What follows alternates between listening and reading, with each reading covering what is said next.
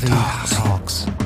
Caritalks, der Podcast zu sozialen Themen der Caritas in Nordrhein-Westfalen.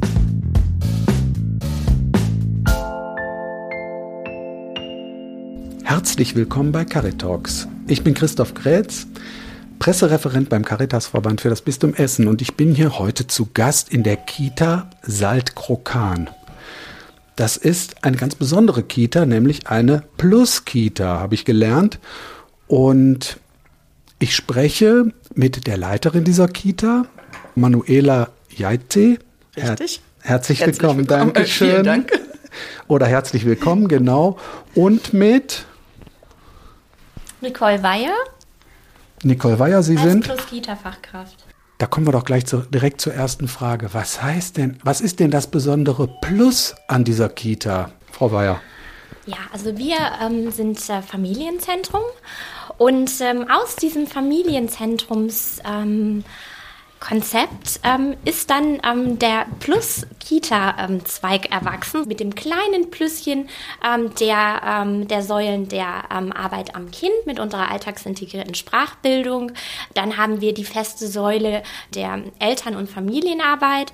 Dann sind wir natürlich ein kleines Plüsschen für die Arbeit im Team, für die Armutssensibilität und natürlich unser wundervoller Quartiersstandort, unsere Nachbarschaft, das Försterfeld. Das war schon eine ganze Menge, aber da kommen wir gleich vielleicht im Einzelnen noch zu. Frau Jaite.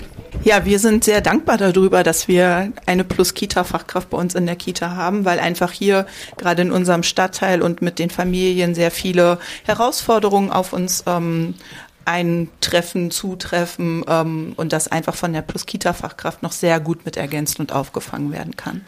Was denn genau? Was wird ergänzt und aufgefangen?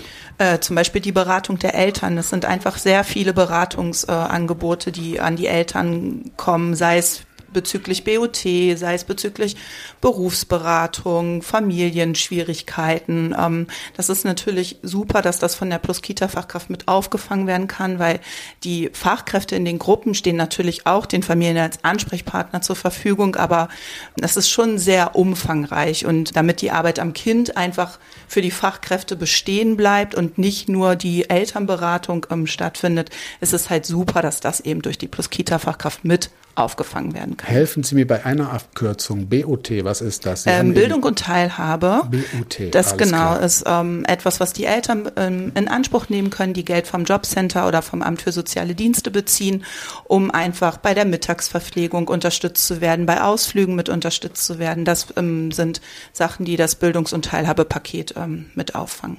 Und das wird gut genutzt, das Bildungs- und Teilhabepaket. Und das ist die Grundlage auch für die Arbeit der Kita der Plus-Kita-Kraft? Nein, Grundlage ist es nicht, aber es ist halt was, wo die Eltern beraten werden, wo können sie alles, für was oder für was können sie alles dieses Bildungs- und Teilhabepaket in Anspruch nehmen.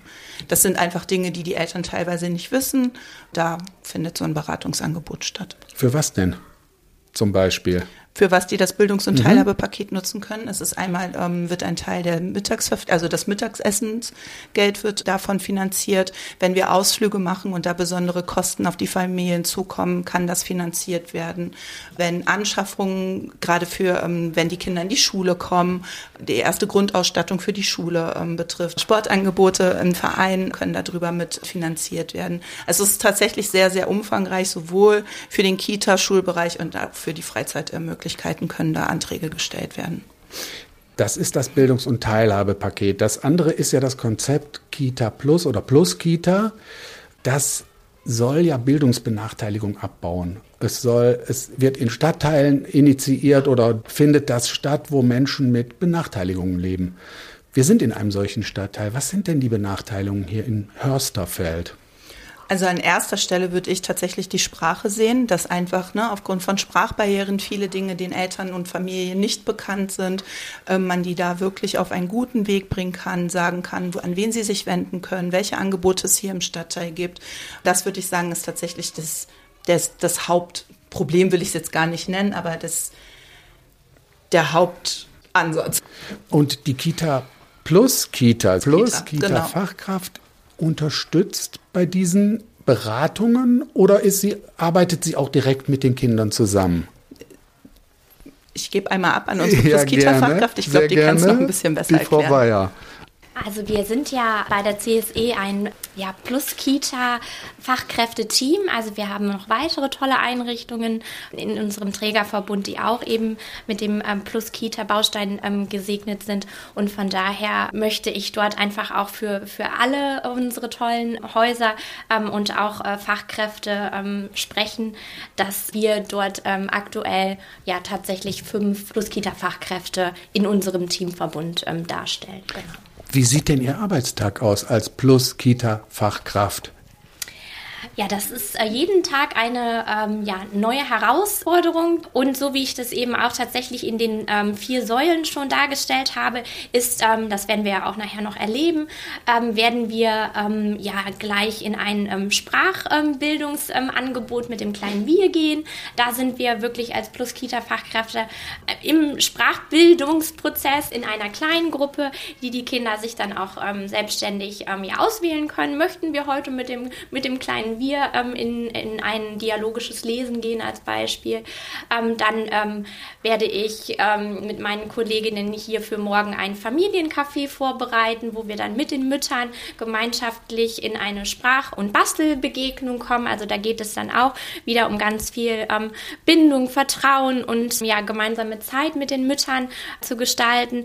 Dann gibt es weitere Punkte, wo wir dann äh, mit unseren Partnern hier im Stadtteil zusammenkommen auf Konferenzen, Stadt Mitarbeiterkonferenzen, Mitarbeiterkreisen. Und in der nächsten Säule würden wir dann natürlich auch immer reflektieren mit unseren Leitungsteams, was können wir jetzt auch ähm, in, in den äh, nächsten äh, Monaten ähm, als ähm, Elternbegleiter für die Kinder, die Familien für den Stadtteil einpflanzen. Das ist sehr interessant, weil ich meinen letzten Podcast, den habe ich in Mülheim-Stierum gemacht, in einem Familiengrundschulzentrum. Und da habe ich gelernt, wie wichtig eigentlich die Arbeit mit den Eltern ist. Und wenn ich höre, dass Sie an diesem Punkt sozusagen auch konzeptionell ansetzen, ähm, höre ich daraus, dass Sie das ganz ähnlich sehen.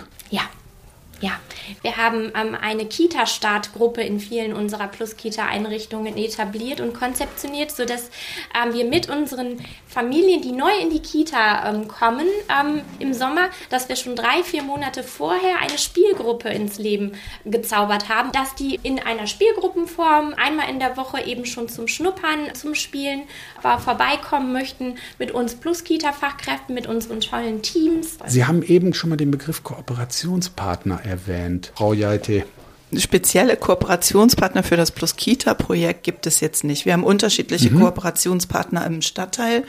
Wir haben eine Kooperation mit der ähm, Astrid Lindgren Schule, um einfach den Kindern da einen guten Schulstart ermöglichen zu können. Wir haben eine Kooperation mit dem ASD hier im Stadtteil, wenn wir halt Schwierigkeiten in Familien feststellen, es ähm, Probleme in der Erziehung gibt, dass man da einfach schnell weiter vermitteln kann. Wir haben eine Kooperation mit der katholischen Erwachsenenfamilienbildung, wo wir gezielte Elternabende anbieten können zu Themen, die die Eltern interessieren, die sie unterstützen in ihrer Erziehung.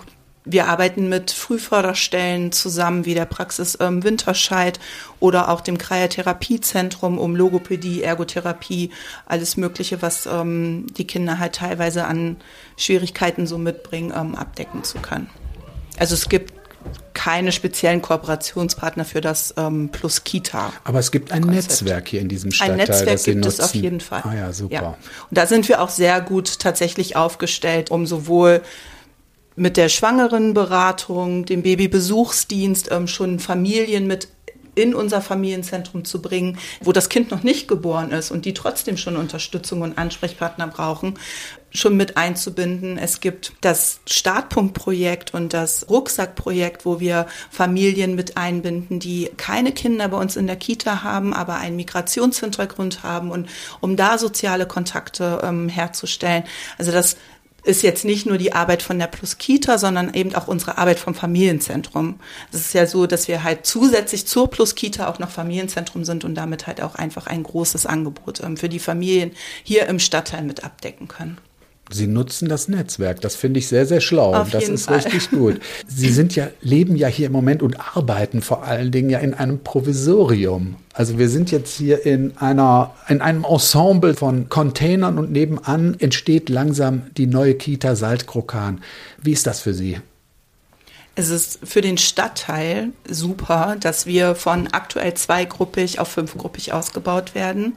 Ähm, es sind einfach super viele Kinder hier im Stadtteil, die unversorgt sind, die teilweise im nächsten Jahr in die Schule kommen und noch keine Kita von innen gesehen haben.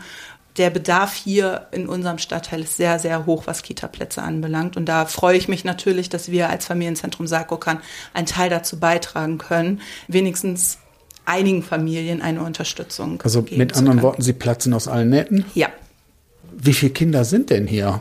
Äh, aktuell betreuen wir 40 Kinder in zwei Gruppen und wir werden voraussichtlich ab dem 1.4., wenn unsere Bauarbeiten weiter so gut voranschreiten, wie es aktuell der Fall ist, werden wir ab dem 1.4. 95 Kinder betreuen können in fünf Gruppen. Also es ist eine Erweiterung um 55 Plätze und das ist, glaube ich, schon für diesen Stadtteil sehr, sehr gut.